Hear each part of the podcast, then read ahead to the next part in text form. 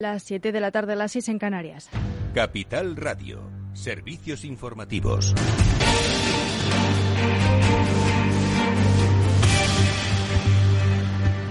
Buenas tardes. La vacuna española contra la COVID-19 de Ibra pasa a la última fase de ensayos clínicos para tras recibir el visto bueno de la Agencia Española del Medicamento y Productos Sanitarios. Los resultados de la fase 2 muestran que la vacuna es eficaz contra la variante Omicron y podría adaptarse a las futuras variantes del coronavirus. Si pasa a esta última fase, la empresa podrá solicitar la autorización a la Agencia Europea del Medicamento. Por el momento, en España la pauta completa ha llegado al 80,8% de la población y la dosis de refuerzo al 40 45,4. Y el Congreso votará el jueves la reforma laboral cuando el Gobierno se encuentra a cuatro votos de distancia de poder convalidarla. El Gobierno de coalición va amarrando in extremis los apoyos necesarios para convalidar esta reforma laboral sin cambios, tal como pidieron los agentes sociales en reiteradas ocasiones. El Gobierno tiene asegurados sus 154 escaños, además de los de Nueva Canarias, PRC, o sea, Partido Regionalista de Cantabria y Coalición Canaria. La vicepresidenta segunda y ministra de Trabajo, Yolanda Díaz, asegura que la votación del jueves sobre la convalidación o no de la reforma laboral es la más importante de la legislatura y avanza que los datos sobre los efectos de la norma que se publicarán mañana son muy positivos.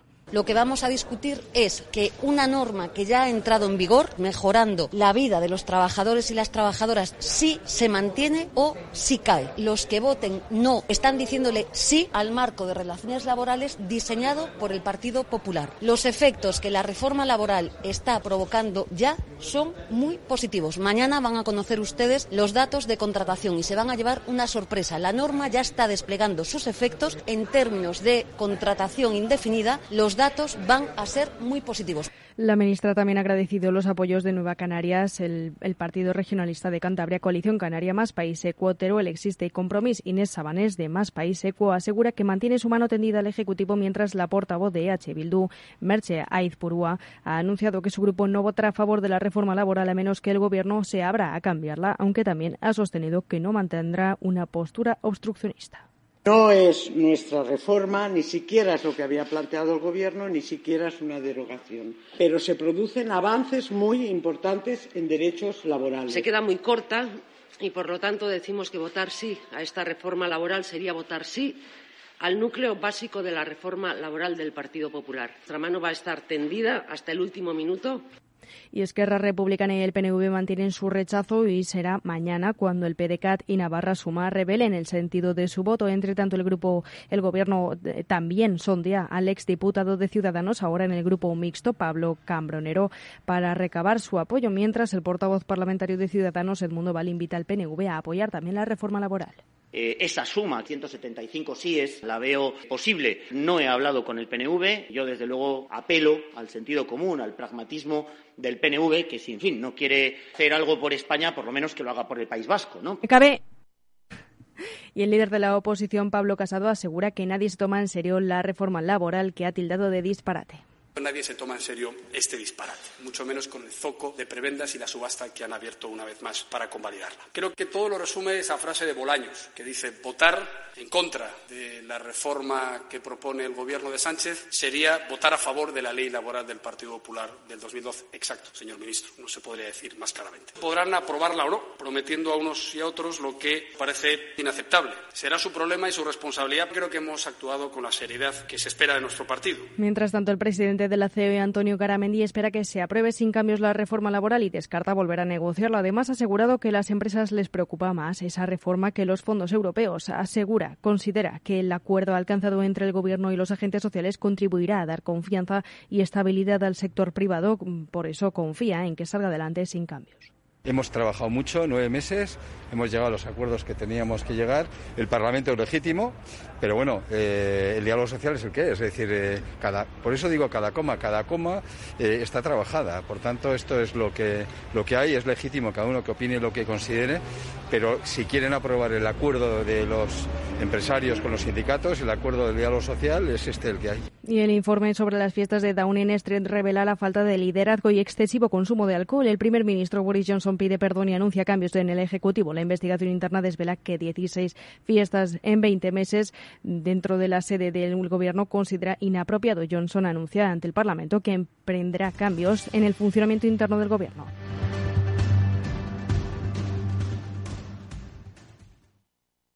Finanbest, ganadores del premio del diario Expansión a la cartera de fondos de inversión más rentable en 2021 en categoría conservadora. Finanbest, cinco estrellas Morningstar para nuestro plan de renta fija mixta. Finanbest, gestor automatizado líder en rentabilidad por tercer año consecutivo. Finanbest, tú ganas. ¿Interesado en bolsa? ¿No quieres pagar comisiones? XTB es tu broker. Compra acciones y ETFs en cualquier mercado con 0 euros de comisión hasta 100.000 euros. Abre tu cuenta 100% online en solo 15 minutos. xtb.es. Riesgo 6 de 6. Este número es indicativo del riesgo del producto, siendo uno indicativo del menor riesgo y 6 del mayor riesgo.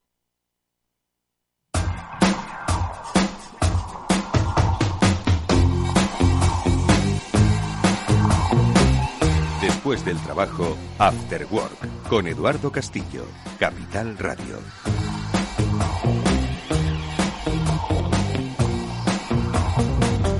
Bueno, ¿qué tal amigos? Buenas tardes y bienvenidos al After Work, que ya comienza aquí en Capital Radio con todos vosotros y que hoy, como es habitual, pues quiere hablar de un poco de economía y vida, ¿no? Y de cómo una va eh, estrechamente vinculada a la otra, como una no podría ser sin la otra. Sí, es así, amigos. Nos guste o no, no podemos ser ajenos a la economía y eh, no podemos ser ajenos especialmente cuando otros tocan la economía que a nosotros nos afecta. No es que aquí estemos a favor de que nadie toque nada, ¿no? Que si lo tocan, lo toquen para bien, para beneficiar a todos. Insistimos, aquí no estamos a favor ni del ultraliberalismo ni de tampoco el ultraintervencionismo. Eh, aquí estamos, como nos llamarían algunos, equidistantes. Bueno, pues sí, aquí lo somos. Para las cosas buenas se dicen y para las cosas malas también. De economía y vida vamos a hablar, como digo, con Félix López, con Chimo Ortega y de muchas otras cosas que pasan porque hoy he querido hacer un hueco. Bueno, siempre hablamos mucho en este programa, ya lo sabéis quien nos siga con cierta regularidad. Hablamos de eh, Big Data, hablamos de inteligencia artificial, hablamos de transformación eh, eh, de la vida pues a través de las tecnologías, pero, em, pero hoy vamos a centrarnos en, un meme. bueno, no es un meme, pero de lo que se ha hecho un meme. Pues ya sabéis que Nadal arrasó el otro día en Australia, ¿no? Pues marcando una épica más, ¿no? No solo en su historia, sino en la historia del deporte español.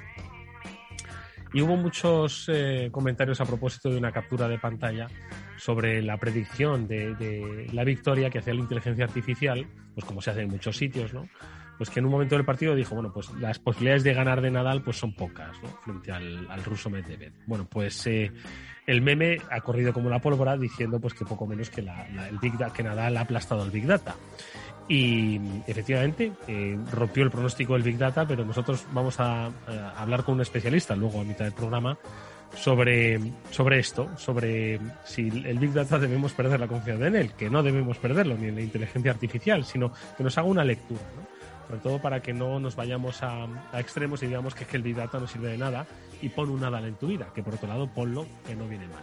Bueno, pues de esto, eh, como digo, y de muchas otras cosas, hablamos con Félix López, con Chimo Ortega, los que después de mm, esta subida musical. Vamos a saludar.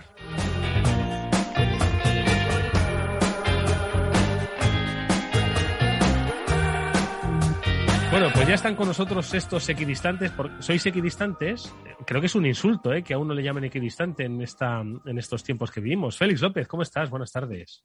Que hay muy buenas tardes. ¿Tú eres un, un, asqueroso equidistante o, perdón, eh, por el insulto no quería decirlo, pero madre mía, hay que andarse con ojo ¿eh? en estos tiempos. Pues ya, ya no, ya tal como me lo pones, no, pues ya soy distante. No, de, no, no, no, sí, es decir, depende de los temas, ¿no? Por ejemplo, en el mercado de trabajo no soy nada equidistante. Ya lo he contado aquí, que no me gusta nada ni la reforma que se hizo antiguamente y nada. Tenemos un mercado laboral que es un desastre y con esta reforma, que no es reforma, pues lo tenemos igual de mal. ¿Tú qué crees? ¿Que es que esa, esa, esa, ese posicionamiento claro? Bueno, ahora nos lo explica. Chimo Ortega, ¿equidistante o distante? Eh, ni distante ni equidistante. Porque si equidistante has dicho que es un insulto, me niego. Oye, no, es que hoy en día, madre mía, o te posicionas o te dan, ¿sabes?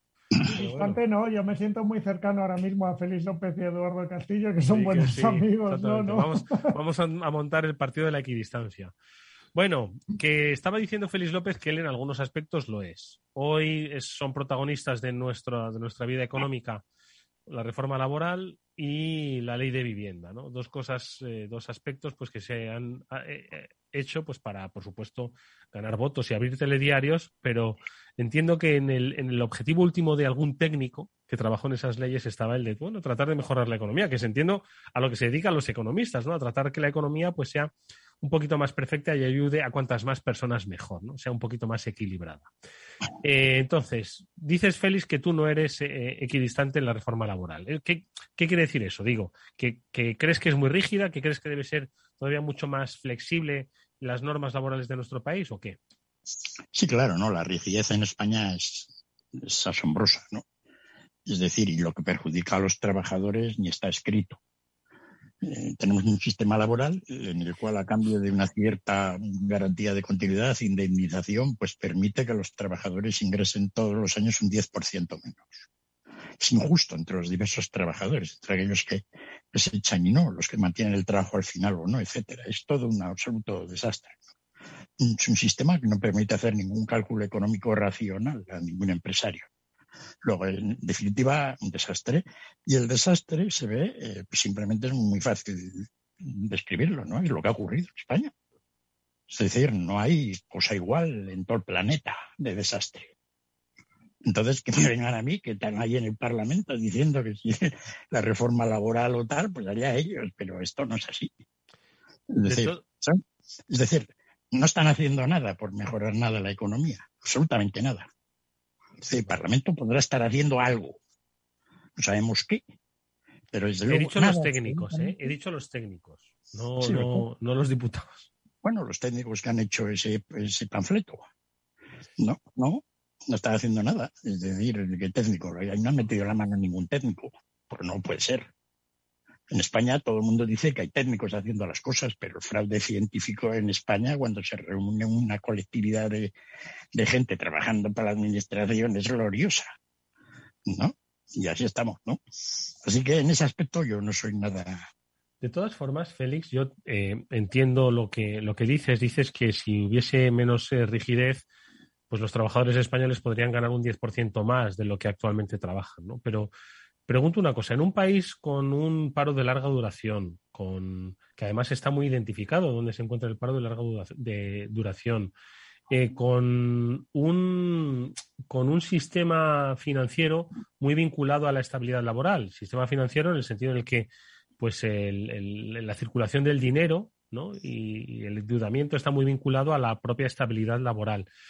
Eh, y la estabilidad laboral se entiende pues por un contrato fijo indefinido pues que, que a las personas que hacen economía le dé cierta confianza pues para poder prestarte dinero, ¿no? Entonces, eh, yo creo que habría que cambiar muchas cosas, no solo habría que flexibilizar el mercado laboral, sino que es que habría que cambiar, pues eso, que España no fuese, que cuando uno se queda sin empleo, pues eh, no, no eh, entrase en la lista de empleo de, de parado de larga duración, ¿no? muy, muy sujeto a esos ciclos económicos, sobre todo dependiente de sectores pues muy estacionales, ¿no? Entonces, es que hay que cambiar eso y muchas otras cosas, Félix. No se, la reforma laboral no se puede cambiar sola. Y tenemos el sistema en el cual pues, todo, pues tengamos muchos parados.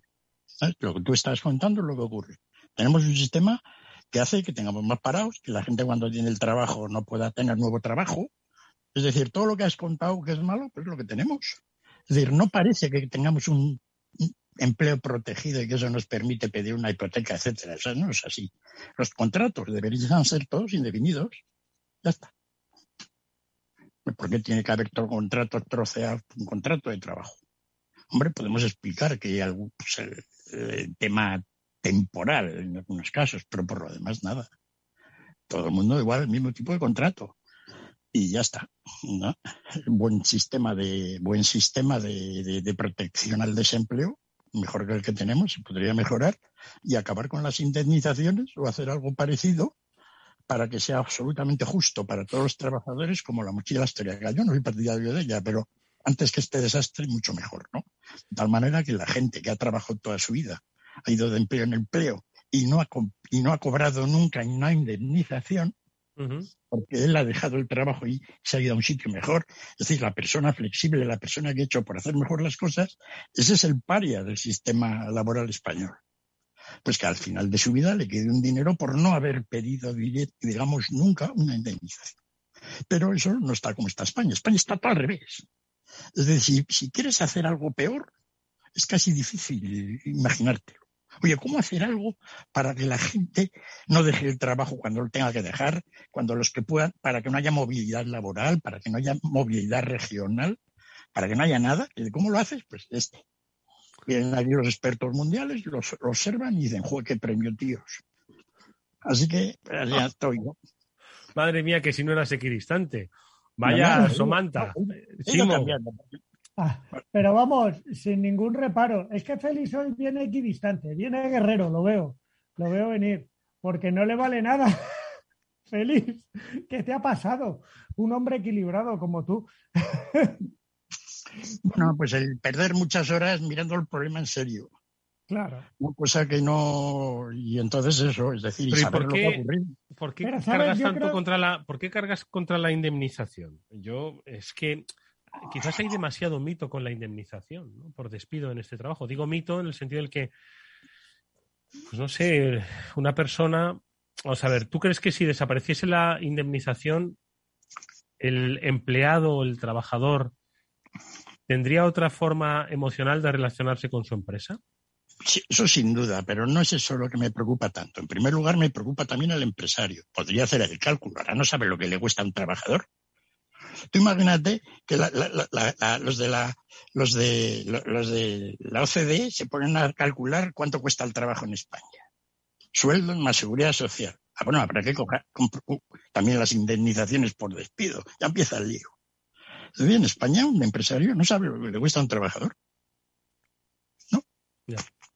Y entonces, ¿qué, números haces? Eso viola todas las normas de la teoría económica estándar tradicional, de cómo se remunera a los factores productivos. Así que ya empezamos bien. Tampoco es que haya que revisar toda la teoría económica, pero bueno, no violarla demasiado. Y ahí andamos. Y, y, mucha, pero si además la, la clave es simplemente el observar. Es decir, yo me he pasado la vida observando ya a las empresas, les pregunto a todos, es decir, ya mirando cómo ganan, qué no ganan, dónde van, qué hacen, cómo se mueven, ¿no? Y, entonces te das cuenta, ¿no? Que esto es una cosa realmente... ¿Y qué ocurre? Que a los empresarios en España les va bien. Si este esquemilla es que no pagan. A la larga se dan cuenta, el tío que venga allí trincado, sueldo 1.500 euros lo tenían que estar pagando 2.000. Ya está. se reúnen allí los sindicatos y una coalición de empresarios, ¿no? Que además son unos empresarios que no representan realmente lo que es el sistema productivo español, y acuerdan un sistema que llevamos con él, pues no sé, desde la época de Viriato. Y, y, así estamos. Y, es decir, no vamos a bajar del 15% de paro, salvo que haya un milagro decir que los fondos económicos pues sirvan para algo, pues, pues, todos sabemos que en principio no parece que sea eso, ¿no? Y salvo que haya un milagro, un milagroso, pues no sé, ¿qué es que ser tres veces campeones del paro mundial tiene mucho, ¿eh? A mí me, sorprende, me sorprende una cosa y, hay que mirar a, la gente que nos rodea para aprender siempre. Y me sorprende mucho el caso de Portugal, que ha reducido la tasa de paro, vamos, de manera mm, que sigue teniendo una tasa de paro alta, un seis y pico, pero ha reducido la tasa de paro tremendamente en los últimos años. Pero no entiendo por qué Portugal, con menos capacidad de desarrollo, puede hacer eso que nosotros, por ejemplo. Es que no entiendo la diferencia entre por qué, la economía por reducir la tasa de paro significativamente en los últimos ha hecho, años. ¿Pero qué ha hecho para ¿Qué eso? ha hecho bien Portugal para hacer eso, Félix? Bueno, pues no tener un sistema laboral como el español, nunca lo ha tenido. ¿no? Es decir, si en, Portugal siempre ha sido un país más pobre, pero eso no tiene que ver para que tengas paro. Es decir, los países pobres pueden tener no paro. En realidad ocurre en, los mayor, en la mayoría de los países. Es decir, lo sorprendente es lo español. ¿No? Porque claro, ahora, en Estados Unidos, ahora nadie quiere trabajar en los, en los puestos de trabajo y en todo eso que llamamos de la gran dimisión, ¿no? Sí. Vale, pero, pero, pero es que en España llevamos dimitidos 40 años, ¿no? A la hora de, del sistema. Es decir, que algo, Y además, si no es sencillo, tú coges los países que no tienen paro y dices, a ver qué mercado laboral tiene. Pues sale, hacemos una media de todo ello y este. Ya está. ¿A qué es, es como para tontos? ¿No? Pues ya está. ¿Y de qué hacen por el mundo? Pues mira, ¿qué hacen los portugueses? ¿Qué hacen los otros que no tienen los alemanes? Tal, no sé qué, hacemos una mezcla, miramos un poco. Los alemanes no tienen indemnización, Félix. Sí, tienen, depende de, los trabajos. Han ido poco a poco disminuyendo en todos los costes laborales, digamos, fuera del esquema. Es decir, pues quedan ya más disminuidos en muchos sitios, ¿no? Pero bueno, un día, un día lo contamos todo. ¿no? Mira, voy a ver, voy a ¿No sería mejor un cambio? Y ahí creo que igual digo una tontería, ¿eh, Feliz? Ya me conoces. Pero ¿no sería mejor un cambio a, en vez de una indemnización, a una contribución de las empresas a ese sistema de pensiones para el trabajador que tienen en otros países? Bueno, es decir, eso es un poco la idea no para pensiones, sino para pues de la mochila austriaca, ¿no? Te vas generando un, un En realidad es una pensión que la puedes cobrar al final o te la puedes consumir antes.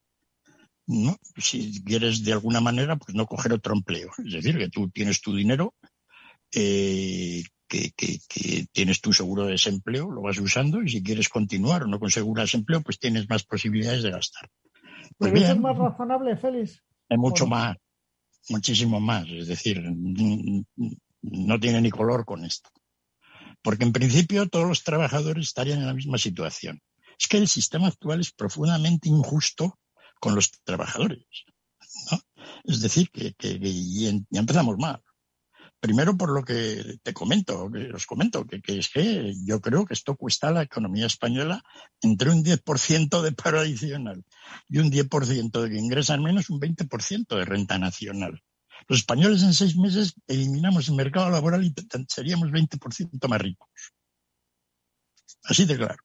Quitas, quitas a todos los del Parlamento, los mandas de su casa ¿no? A la gente de, de las de la que están reunidos a, a, currar con, mire, jefe, subir el sueldo, como en Estados Unidos. Nada, ya hemos dimitido aquí. Ah, bueno, bueno, pero si te vas no te pagamos más. No te preocupes, que tenemos un sistema de desempleo, mejor, lo mejoramos un poco para que la gente tenga más dinero y si está en el desempleo. Claro, tú puedes tener un sistema de desempleo muy bueno si nadie está en el paro. ¿No? Es la clave de todo ello. En España ni lo podemos tener bueno porque como está todo el mundo en el paro no les puedes pagar dinero. Un buen sistema de desempleo sería bueno porque además pues no te hace falta usarlo. O sea, que está todo, está todo. Esto es un desastre. Y bueno, pues, nada, eh, ¿a ti la mochila austríaca te gusta, Feliz? Me gusta mejor que nada, mejor que lo que tenemos, sí, ya te digo, porque al menos primero el, el empresario sabe lo que le cuesta. ¿no? Pues es un coste que ya es regular, es efectivamente una contribución a la seguridad social. Es un coste laboral más. Yo prefiero que no sea mochila austríaca, yo prefiero que ese dinero de la mochila austríaca se lo lleve el trabajador en sueldo. Sí. O sea, que el coste laboral, que los costes laborales se detraen. O sea, bueno, ahora mismo los costes laborales es pues lo que te quitan de la nómina pues para la seguridad social, ¿no? Para el paro eh, y los impuestos, ¿no? Y alguna pues otra partidilla. Pues ahora iría a otra parte que se, metería pues a la mochila austríaca, pero yo prefiero que eso no sea así. Prefiero que, directamente lo, cobre el trabajador. El trabajador, porque un trabajador, si no hay, si organizamos bien el mercado de trabajo, pues tendríamos un 4, 4 o 5% de paro que no es paro. Es decir, la gente termina el trabajo y se va a otro cobra más dinero y fenomenal, no tiene. Y si tiene unos meses porque hay una crisis, pues tiene un seguro de desempleo. Eso es como se organiza un buen esquema social. Todo lo demás es un buen terete. ¿No? nada más. ¿A cuánto, eh, ¿a cuánto, cuánto te detraían en la, en la mochila austríaca esta? ¿Cuánto te detraían del sueldo del austriaco, de un bienes? Pues no lo sé exactamente, porque han ido cambiándolo, pero yo calculo que era entre un 4 y un 7%. Pero eso además de, cotizaciones sociales, impuestos y tal, ¿o qué? Sí, sí. Al final pues te quedaría un, un sueldillo en neto flojete, ¿no? Pues por eso dice Félix que es mejor que el trabajador lo cobre y que si es un buen trabajador no tiene que tener miedo al despido. porque además las empresas en España, está el desastre que al trabajador le saldría gratis. Es decir, al día, en poco tiempo los sueldos serían más altos, ¿no? Y el sueldo neto sin mucho estrella incluso sería más alto. ¿No? Es decir, que, es que es que no, es que, es que, claro, eh, el desastre, la gente cuando tenemos un sistema que asigna los recursos, pues, ¿cuál es la economía? Pues la ciencia que asigna los recursos. Bueno, te lo crees o no te lo crees, ¿no? Oye, qué bien suena, eso parece a teoría económica, ¿será cierto? Oye, no, que hay banqueros ladrones, empresarios no sé qué, trabajadores vagos, empieza la cosa a complicarse. Políticos que hacen lo que quieren. Pero si piensas que efectivamente pues hay un cierto orden en cómo las cosas deben funcionar, lo que no es de recibo es ver el sistema escandaloso que tenemos. Y entonces, pues, ¿y cómo vas a hacer esto? ¿No? Pero bueno, llevamos así años y tiraremos. Y mientras tanto, fíjate que entretenidos están todos en el Parlamento, rascando votos a ver si aprueban. Oye, no, a ver, Félix, no te metas con el Parlamento que ha vuelto ahí a trabajar después de las de, las vacaciones de Navidad. Por favor, no te metas con el Parlamento que hoy hemos conseguido que trabaje. Bueno. Pues sí, es que iba a decir que, que otra de las cosas que iba a poner calentito a Félix era lo de la ley de vivienda, que él ya, mm, si los oyentes del Afterworld son fieles a, esta cita, sabrán que Félix es el que mm, siempre ha recordado que lo primero que se enseña en las escuelas de economía, pues como un ejemplo de que mm, lo, malo que puede ser intervenir en determinados mercados, era ponían el ejemplo del mercado de la vivienda, ¿no? Y este, bueno, pues parece que va, que va adelante. Si es que todo, todo se hace sobre papel, papel todo lo aguanta, ¿no? Que decían, ¿no? Eh, y sobre papel, pues oye, hacer una evitar, sabes, que, que no, más que evitar, procurar que la gente tenga acceso a la vivienda, pues está muy bien, pero, pero a costa de qué, ¿no? Entonces, no sé si, si te apetece comentar algo más de esto. Tú, fíjate tú qué cosa más, más, más, más, más increíble. No, el derecho a la vivienda, pues es de los derechos realmente que la sociedad ha concedido a la sociedad más. Entonces, todo el mundo tiene una vivienda, ¿no? De vivir propiedad en alquiler. Oye, es que todo el mundo tiene derecho a la vivienda. Pues ya está. Porque fíjate que, hay derechos, ¿no? Pues ese es el más cumplido. Oye, que tienes derecho a la libertad de opinión. Pues no, porque resulta que se arrastra te pegan un zoquetazo en la cabeza que te han dejado tal cual. O sea que de los derechos, que más o menos tenemos todos, el de la vivienda es de los que más hemos conseguido tenerlo. Pero hay algunos que no. Queda poca gente. No, pues en vez de solucionar ese problema, que es un problema elemental y sencillo, pues está la gente, está la gente, pues nada, dando la vuelta a la perdiz de una manera absolutamente increíble. ¿no? Con los alquileres, con, ¿no? con la construcción de viviendas, pero que donde hay cinco viviendas solo puedes construir cuatro y la otra no. Tienen una serie de cosas. Bueno, y ya te digo, es decir, que, cuidado que es un problema sencillo. El problema, problema gordo en España eh, es que no somos ricos, ¿no? Y que todavía andamos con unos sueldos bajetes. Hemos mejorado mucho desde hace 200 años, menos mal, pero todavía nos queda respecto a lo que podíamos ser simplemente con lo que somos. Es decir, si no hubiéramos tenido estos desastres en los últimos 25 años, pues la renta per cápita española sería un 50% más alta no tendríamos problemas de pensiones, no tendríamos ningún problema. Pero como seguimos con este esquema de funcionamiento, pues que cada número de años recibimos un palo, volvemos al campeonato mundial del paro, pues ahí andamos. Bueno, eh, um, eh, si algo somos campeones mundiales, eh, fue en fútbol hace tiempo, hace ya casi una década, madre mía, no, más de una década, cómo pasa el tiempo. Pero bueno, si alguien nos sigue dando alegrías deportivas, ese es Nadal. Y es precisamente el que hoy ha generado el debate económico estos días a propósito de la inteligencia artificial y del Big Data. Vosotros, Chimo, Félix, habéis visto, seguro que os ha llegado por alguna vía, aquel, eh, esa captura en la que pues, se veía cómo la inteligencia artificial de ese Open de Australia pues predecía en un momento determinado del partido cómo las opciones de Nadal pues eran más bien escasas, por no decir nulas. ¿Lo habéis llegado a ver? Sí, lo he visto. yo no. Sí, he visto. Ha, habido más de uno, creo, ¿no? y bueno, pues ahí está, ¿no? Debía ser un Small Data que ha hecho eso. Un Small Data. Ahora enseguida vamos a saludar a Moisés Martínez, que es especialista en inteligencia artificial de, de, Paradigma, eh, para que nos explique si él cree más en eh, Rafa Nadal o en el Big Data. Bueno, le saludamos enseguida.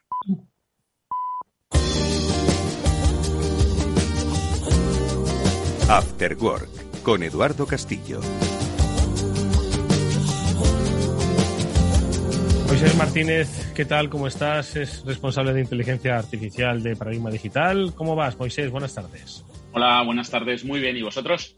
Pues aquí estamos deseando pues que nos digas si, si Rafa Nadal va a machacar al Big Data, como muchos han dicho en redes sociales. No, no queremos ser em, eh, cuñados de tweet rápido, ¿de acuerdo? Pero sí que queremos hacer un análisis sobre Obviamente mucha gente pues que no estaba familiarizada con el concepto de el Big Data y la inteligencia artificial, por una u otra vía seguro que le ha llegado pues aquello de que la previsión decía pues que en el momento X que se hizo esa captura de pantalla, pues Medvedev iba a ganar el partido y luego, bueno, pues Rafa Nadal pues fue capaz, obviamente, con esfuerzo y tesón de darle la vuelta a esa predicción. Eh, ni tanto ni tampoco, ¿no, Moisés? Entiendo, ¿no? Bueno, yo creo que justo exactamente, esa es la, frase perfecta, ni tanto ni tampoco. Yo creo que Rafa Nadal hizo un partidazo y la información que utilizaron para predecir que Rafa Nadal no iba a ganar era muy pequeñita. Realmente utilizaban las 62 participaciones previas en Grand Slam en las que había participado. Entonces, ¿con eso se puede predecir algo tan complejo como una remontada en un partido de tenis? Pues probablemente no. Y ahí es donde está el gran problema. Porque, pero de todas formas, Moisés, yo creo que estamos, bueno, no sé si el Big Data, que yo creo que sí, ¿no? Hemos hablado mucho en este programa, ¿no? Sobre ello.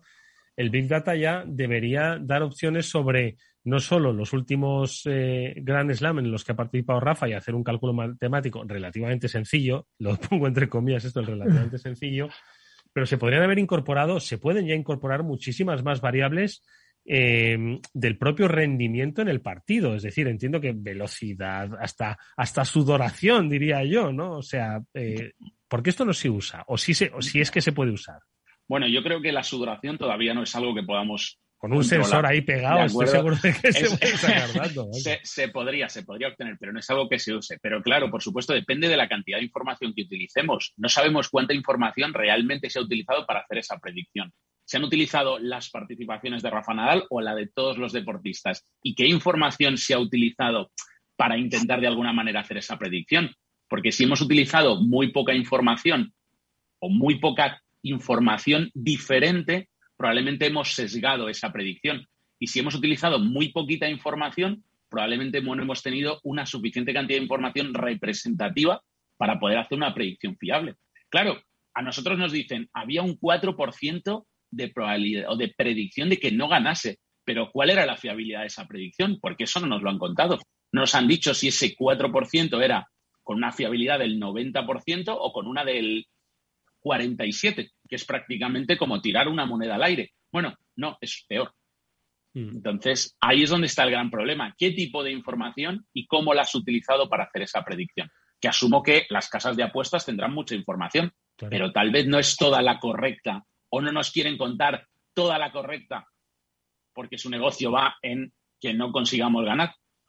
Eh, Moisés, ¿tú crees que hoy en día la inteligencia artificial, el Big Data, tiene capacidad para haber eh, eh, aventurado esa remontada de Nadal, por ejemplo? Es decir, con todos los datos históricos del momento del partido vivido, con todos los datos que tú quieras y los procesamientos de datos que, que hoy día hay capacidad y que a ti te consten como especialista que eres. ¿Se podría haber predicho esa remontada de Nadal o estamos lejos todavía de predecir ese tipo de cosas? Claro, la pregunta aquí es ¿cuántas veces ha remontado Nadal una situación así? ¿Tres? ¿Cuatro? ¿Cinco? ¿De cuántos partidos ha jugado? Entonces, si al final lo que tenemos que comparar es cinco situaciones contra millones, probablemente es muy difícil llegar a una conclusión de verdad certera. Tendríamos que tener mucha más información, como has dicho anteriormente, del estado anímico del jugador, del nivel de cansancio, algún tipo de medición que nos permitiera saber su, estado de su, estado, su, nivel de pulsaciones, eh, incluso su propio, no sé, la motivación, que es algo que es muy difícil de medir. probablemente también influya en, esa, en, jugar mejor o en jugar peor. Podría, podríamos predecirlo, como todos, si tuviéramos la suficiente información y la información estuviera lo suficientemente bien balanceada, probablemente podríamos predecirlo. Pero tal vez en este caso no teníamos suficientes remontadas de Nadal similares o de jugadores con una, con una serie de características parecidas a Nadal que nos permitieran saber eso. Entonces, ahí es donde está el gran kit de la cuestión. Si teníamos los datos suficientes para poder, de alguna manera, identificar esa situación. Oye, Moisés, ¿y hoy el Big Data que se aplica en decisiones que afectan a humanos? Porque ya cada vez van siendo mayores. El otro día, pues, leíamos, no sé si, me lo recordarán, Chimo Félix, ¿no? Que una inteligencia artificial, pues, un poco menos que era la que despedía a gente en una empresa, ¿no? Determinaba un poco, bueno, pues quién podía seguir o quién no podía seguir. Entonces, claro, si estamos, eh, eh, no, quiero comparar, ¿eh? Pero al final entiendo que el, modelo puede ser también muy sencillo, ¿no? Y, que, un modelo sencillo determine el futuro de las personas, es ahí donde va a estar el debate ético que muchas veces hemos comentado, ¿no? A ver, la inteligencia artificial hoy por hoy, en mi opinión, se debería utilizar como una herramienta que asesorara a los humanos a tomar mejores decisiones o a predecir cosas complejas, pero no una herramienta que hoy por hoy debería actuar de manera totalmente autónoma. Es decir, no deberíamos permitir que una IA despida a alguien. Tal vez podríamos recomendar que se despida a alguien en base a una serie de criterios. Pero despedirla, pues no se debería hacer. ¿Y por qué principalmente? Porque en algunos casos es muy difícil explicar por qué la inteligencia artificial toma una decisión. Si tuviéramos una, digámoslo así, una explicación certera de por qué se ha tomado esa decisión y esa información cuadrase con lo que podría hacer un humano, tal vez podríamos decir que es correcta. Pero como actualmente no tenemos del todo esas explicaciones y la inteligencia artificial no debería utilizarse como una herramienta totalmente autónoma, pues es algo que hoy no se debería hacer. En 20 años, tal vez sí, en 30, en 40, no sabemos cuánto será posible, pero en mi opinión, ahora mismo es un tanto arriesgado eh, darle tanto poder a algo como una inteligencia artificial que en muchos casos no sabemos cómo funciona bien por dentro. Chimo, eh, Félix, estáis escuchando a Moisés. ¿Tenéis alguna cuestión que plantearle, Chimo? Yo es que creo que, como dice Moisés, el problema es las variables que introduces, ¿vale? Eh, la inteligencia artificial depende de los datos que tú le des. Eh, por eso hay cosas que yo creo que son impredecibles. El momento en que a Nadal le salta el chip y decide que todavía no ha perdido el partido cuando gana ese punto en el, el, el gen Nadal que dicen algunos oyentes. Y de repente se transforma, gana ese punto donde iba a perder el partido y dice esto se ha acabado y, tiro para adelante aunque me muera en la pista, pues eso es muy difícil de predecir por la inteligencia artificial. Las emociones, las sensaciones que puede tener una persona es quizá lo más difícil de predecir por la inteligencia artificial. A mí me gustaría hacerle a Moisés una pregunta precisamente sobre mi ámbito, sobre la automoción. ¿vale? Eh, Moisés, yo siempre que hablo, recurrentemente hablo mucho de inteligencia artificial y me cuentan muchas cosas, pero siempre caigo en la misma duda, ¿vale? Eh, te voy a poner un caso. Eh, yo estoy parado en un semáforo, ¿vale? Con un conductor a la derecha y otro a la izquierda. El de ninguno de los dos pone un intermitente, ninguno de los dos hace nada, pero tú sabes en ese momento que el de la derecha te la va a jugar cuando se abra el semáforo. Y lo sabes. ¿Por qué? Porque le has mirado y lo sabes. Entonces, esas cosas, ¿cómo las puede? esas son las cosas que a mí se me escapa cómo puede predecirlo la inteligencia artificial, porque el resto, la semafórica, cuando hay un intermitente, cuando las cosas se hacen bien, estoy seguro que es perfecta.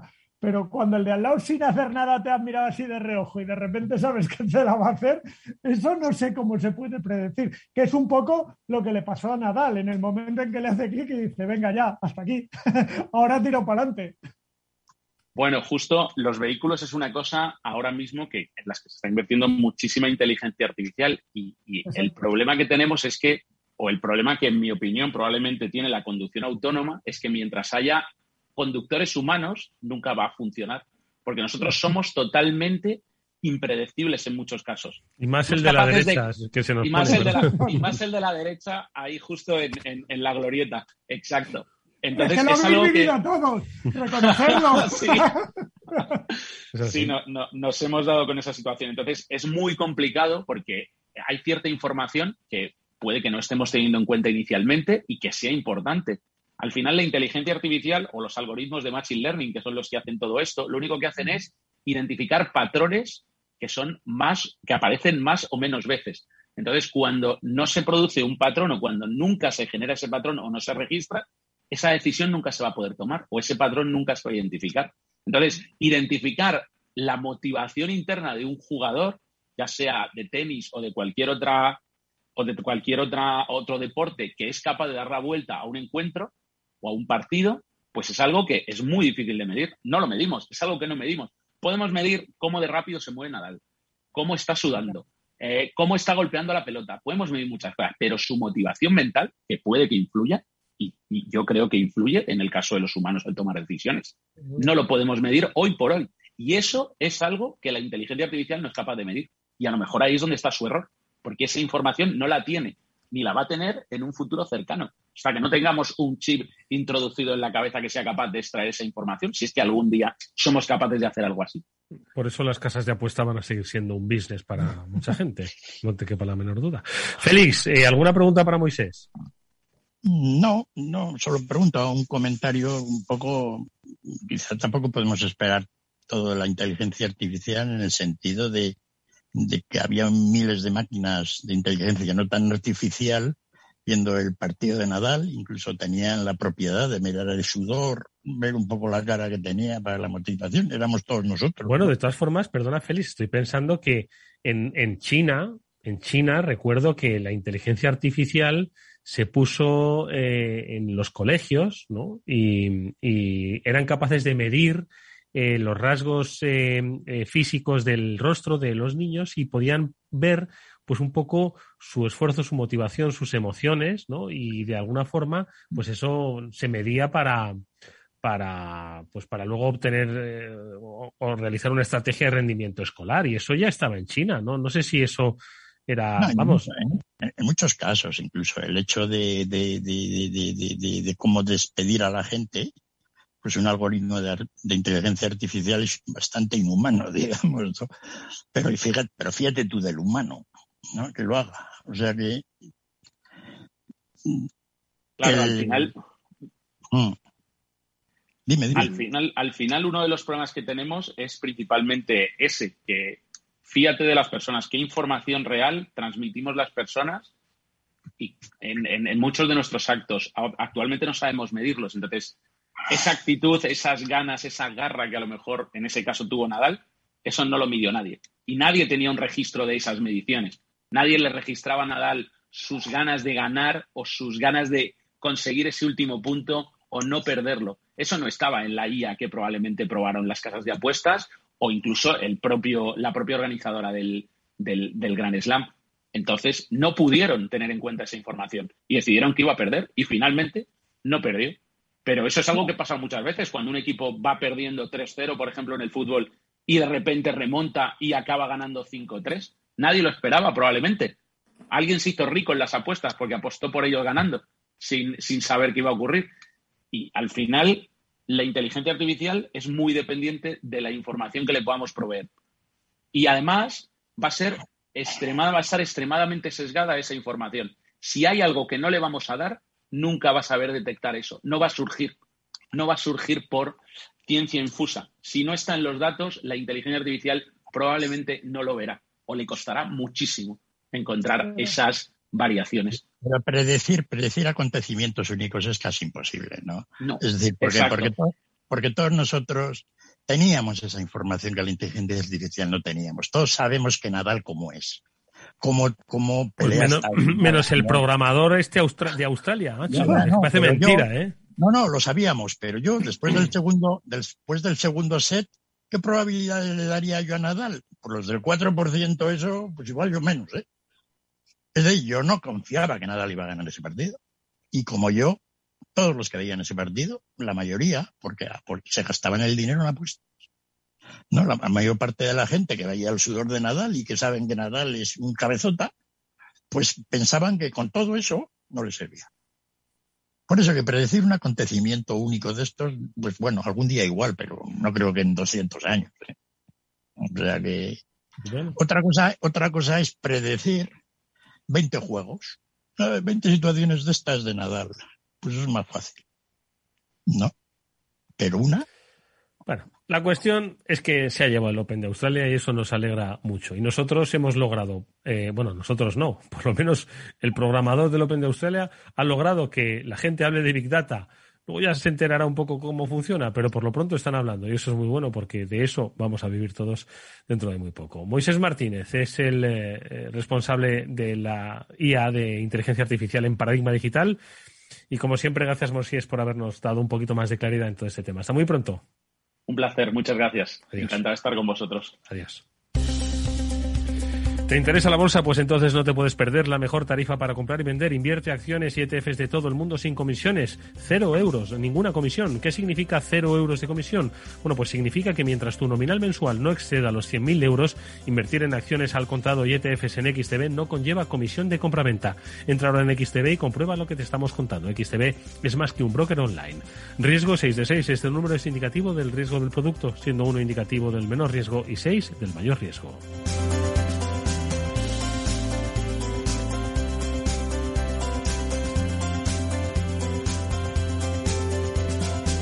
After Work con Eduardo Castillo.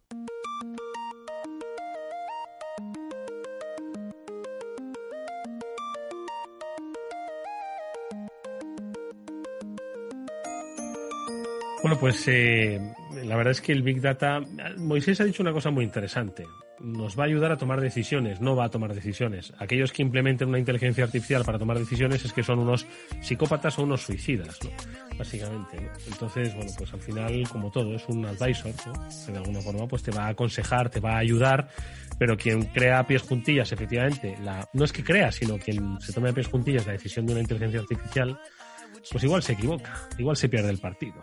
¿Verdad, Feliz? ya veremos, pero mucha gente toma ya las decisiones con la inteligencia artificial sin pensar en mucho. es decir, hombre, porque la gente no quiere tomar decisiones. Quiero decir que yo creo que porque la gente no se atreve a tomar decisiones. Tomar decisiones trae consecuencias. Si se las toma una máquina, pues siempre puedes echarle la culpa a la máquina, ¿vale? Y que tomar una buena decisión, pues tiene un problema, que suele ser caro, ¿no? Tienes que dedicar tiempo. Y entonces, pues eso cada vez hace que, las cosas automáticas pues funcionen, funcionen, las dejemos funcionar a solas, ¿no? Porque si tienes que estar leyéndote todos los expedientes de los trabajadores a ver cuál echas o no echas, pues, eh, pues lleva tiempo. Puede ser que lo hagas mejor o no, pero es un esfuerzo, ¿verdad? Entonces, si te quitan ese esfuerzo, esto es como cuando se daban los créditos por hipotecas en Estados Unidos hace 12 años con los... Con los subprime. Sí, con los FICA scores, etcétera, que si no tenías 700 no te daban, ya aquí en España, ¿no? Pasa una hipoteca y la maquinilla te, del banco te dice sí, o todos los que dan los créditos, esos que te mandan por teléfono, tiene 7.000 euros a su disposición. ¿Por qué lo, ¿Cómo lo han hecho eso? Pues porque con la información que tienen tuya, pues sacas la puntuación, ¿no? Y eso no lo ha decidido nadie, lo ha decidido la máquina. Y el que ha decidido que se programe así la recogida de datos y la valoración de los mismos. O sea que hay muchísima información, que, que, que, mucha programación de, de, viajes, etcétera, ¿no? Todo, tarifas de avión, todo así. O sea, que cada vez eso pues va cogiendo más cuerpo y, y en muchas de las decisiones ya los gerentes no deciden nada puntual, deciden un poco cómo poner todo el esquema, ¿no? Pero luego es la máquina la que decide si sube el precio del avión o lo baja. En fin, ya que hay mucho. Oye, y Félix, eh, que ya nos va quedando poco programa, ¿cómo está el puerto de Los Ángeles? ¿Se ha descongestionado un poquito o sigue o va peor? Un desastre, un desastre de proporciones bíblicas. Está peor que nunca. ¿No? El, se, las han, se las han arreglado esta gente para que el mes de diciembre hayan descargado y movido un 30% menos de contenedores que el diciembre del año pasado. es de unos genios, ¿eh? Es decir, que el puerto de, el puerto de, de San Francisco y Los Ángeles este año han movido los dos 10 millones de contenedores Teus, ¿no?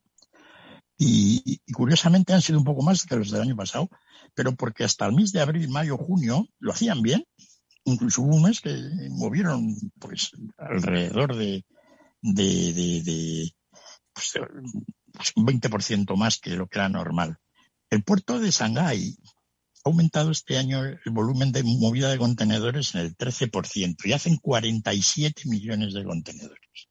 4,7 veces la capacidad conjunta del puerto de Los Ángeles y de Long Beach. Bueno, te da una idea de cómo va el mundo, ¿no? Los americanos siguen allí incapaces de, de cómo solucionar un problema que, que, bueno, es casi de chiste. tremendo. La cola ya de barcos no sé a dónde debe llegar porque cada vez los cuentan, salen diferentes, ¿no? Y los barcos no son todos grandes o más pequeños, es decir, tremendo. O sea, no, nunca he visto mayor incompetencia para, para una cosa, ¿no? Y así, que no sé, estos querrán ayudar a Ucrania a solucionar el problema, ¿no? ¿Dónde, ¿Cómo lo van a hacer? ¿Van a mandar un avión? ¿Volará? ¿No? Si es que hay un problema muy gordo en muchos países, Una cosa tan elemental, pues, pues que solucionar el problema del puerto. ¿no? Sobre todo sabiendo que en el mes de abril ya descargabas un, 40% más que en el mes de noviembre. Pues no, son capaces. Y eso nos está costando a la economía, la broma no es pequeña, ¿eh? es decir, es el mayor problema de costes de la economía mundial ahora, con gran diferencia. No solucionar ese problema y solucionar el problema de los fletes que un flete valga diez veces más de lo que vale normalmente, es como si la luz dice que se ha, que se ha, doblado, ¿no? Joder, pues, pues los fletes se han multiplicado por seis, por siete, por ocho. O sea, es una cosa absolutamente asombrosa. Mm. Y bueno, y todo el mundo ha hablado, ¿no? Oye, el transporte marítimo, las, arterias del comercio, ¿no? Cómo se mueve el mundo. Pues así está el mundo, esclerotizado total. Oye, ¿y cómo está el, transporte aéreo? ¿Se ha medio recuperado después de la, bueno, iba a decir después de la pandemia? Por lo menos ya no hay tantas restricciones, ¿no? En, todo el planeta. No sé si has visto cifras, Félix, en tus exploraciones. Sí, he estado tratando de mirar y hacerme una idea, ¿no? Oiga, imagínate todo este problema lo que viene bien para el tráfico aéreo, pues de, aviones charter, ¿no? Que pues, mandes un, avión lleno de zapatos en vez de, mandarlo por un contenedor, ¿no? Porque claro, los precios de ahora son tan diferentes que ahora por avión, pues si no es muy caro, pues es rentable. Pero eh, por otro lado ha habido la limitación de la carga que va en los aviones, los aviones convencionales de pasajeros, pues que van con los pasajeros, pero a otra mitad, ¿no? Entonces, yo creo que ha habido un aumento del volumen de carga en general, por una mejor utilización y aprovechamiento de los aviones de carga. Pero no te lo puedo decir seguro, ¿eh? pero tengo que mirar, esos son un poco los datos que he visto. Y, pero, sigue siendo caro llevar mercancía por avión. Cuando una piña, las piñas estas que traen por avión, joder, lo que te cuesta la piña, madre.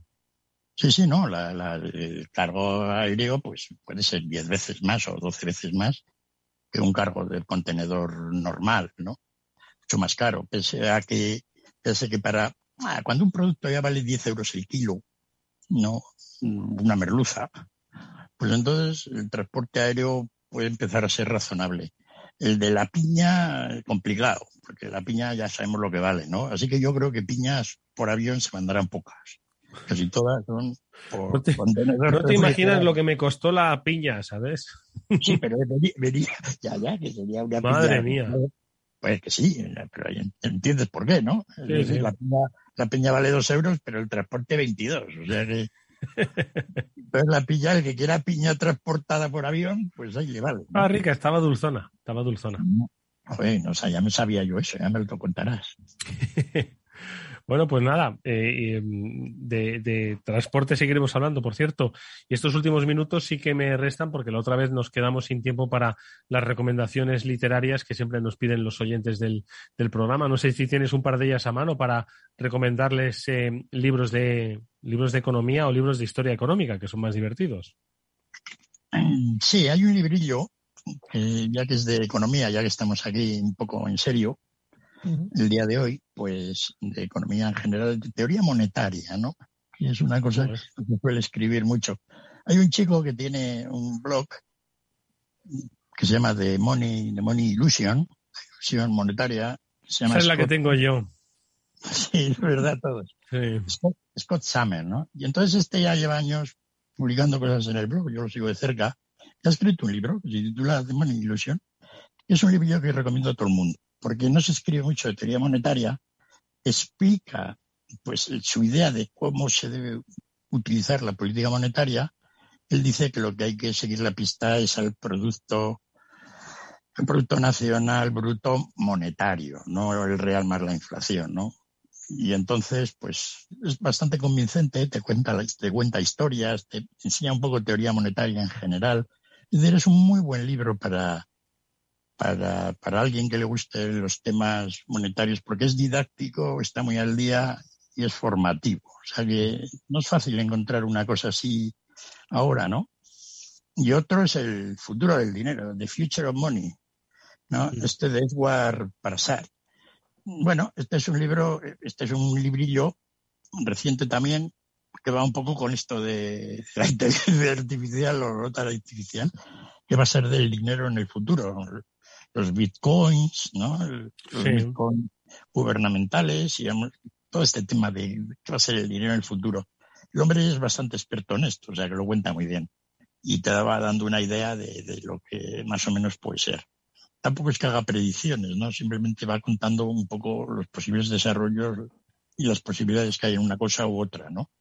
Así que yo creo que esos dos librillos que tienen que ver un poco con el dinero, The Money Illusion and the Future Money, pues son muy, muy recomendables. La próxima semana recomendamos otro librillo también muy interesante. De todas formas, eh, Félix, con respecto al futuro del dinero, yo entiendo que estas, tú no has, has dicho que no son predicciones, simplemente son pues un poco análisis ¿no? de cómo está cambiando y hacia dónde se dirige pues el, dinero, cómo evoluciona.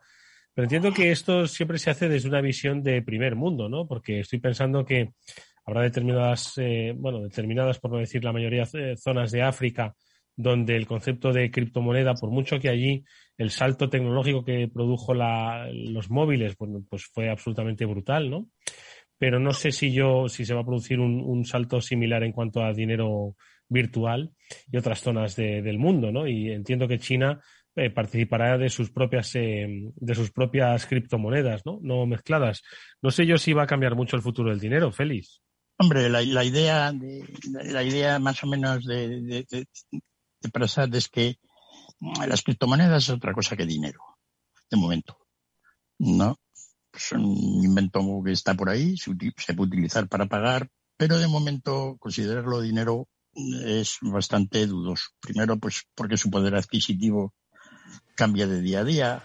Segundo, no está muy, muy clara su capacidad legal, es decir, tú no puedes pagar impuestos con ello, ni, ni, ni realmente, probablemente, liquidar deudas. Es decir, que todavía eso no, no está muy claro. Yo creo que las criptomonedas, como están ahora diseñadas, no tienen mucho futuro monetario. Más que nada porque los gobiernos no lo van a permitir. ¿no? Y el dinero siempre es una cuestión del Estado. Lo que quieren hacer los chinos, de vamos. Bueno, lo dejamos. lo dejamos lo de los chinos para las criptomonedas para el próximo programa. Félix López, Chimo Ortega, gracias amigos como siempre por haber estado con nosotros. Nos vemos mañana. Un saludo fuerte.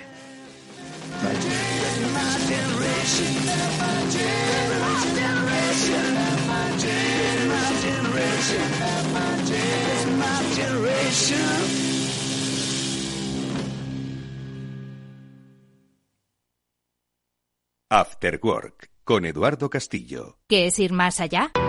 Con Arval podrás llegar donde te propongas de la forma más sostenible y darle a tu empresa todas las soluciones de movilidad que necesite, asesorando con las mejores opciones de movilidad para las distintas necesidades de tu flota, con vehículos electrificados, bicicletas, coche compartido. Arval, la transición energética arranca aquí.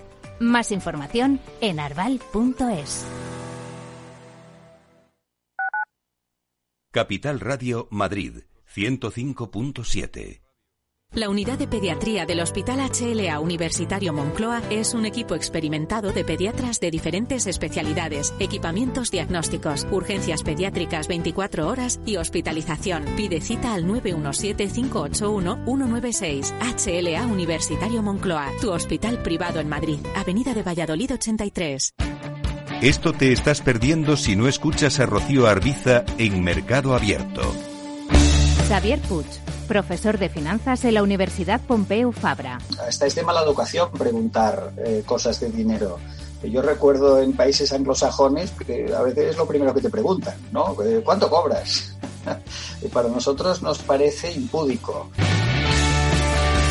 Mercado Abierto con Rocío Arbiza. Capital Radio.